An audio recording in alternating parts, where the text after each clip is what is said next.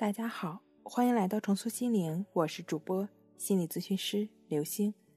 本节目由重塑心灵心理训练中心出品，喜马拉雅独家播出。今天要分享的内容是两个行为控制，帮助你安心好睡眠。对于严重入睡困难的慢性失眠症患者来说，这些人呢，往往因为入睡困难而早早的就上床了。试图强迫自己早早入睡，但实际上却事与愿违。越想早点睡着呢，就越睡不着，焦虑烦躁，以致恶性循环，甚至彻夜不眠。今天分享的这两个行为控制的训练呢，第一个就是建立卧室与睡眠之间的联系，限制卧室的功能，把卧室仅仅用于睡觉及其相关活动。不要在卧室里看电视、看手机、工作、学习或者煲电话粥。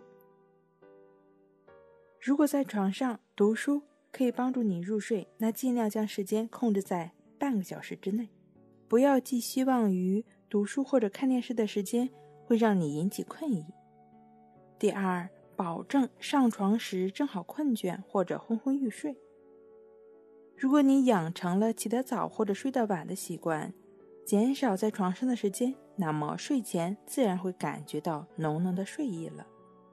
如果过早上床，那更有可能会睡不着，因为清醒的躺在床上会让你胡思乱想，强迫自己入睡，进而导致大脑更清醒。困倦或者昏昏欲睡的标志，比如说点头打瞌睡、打哈欠，或者读书一行字读了好几遍都读不明白等等。但是你的手机和家里的表的时间，家里人其他人上床的时间都不能作为你上床的时间。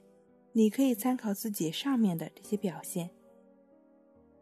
如果上床二十到三十分钟之内还不能入睡，则最好不要在床上瞎折腾了，最好起床到其他房间去活动活动，看看书、看看电视、做做家务，但避免进行使人兴奋的活动，比如下棋呀、打扑克牌呀。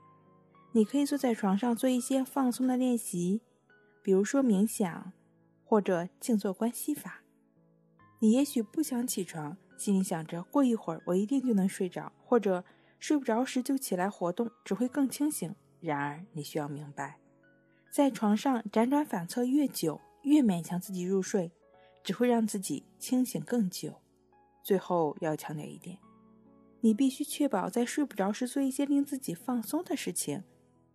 至少是与努力睡觉无关的，否则你只会感觉到无聊和挫败，加剧失眠。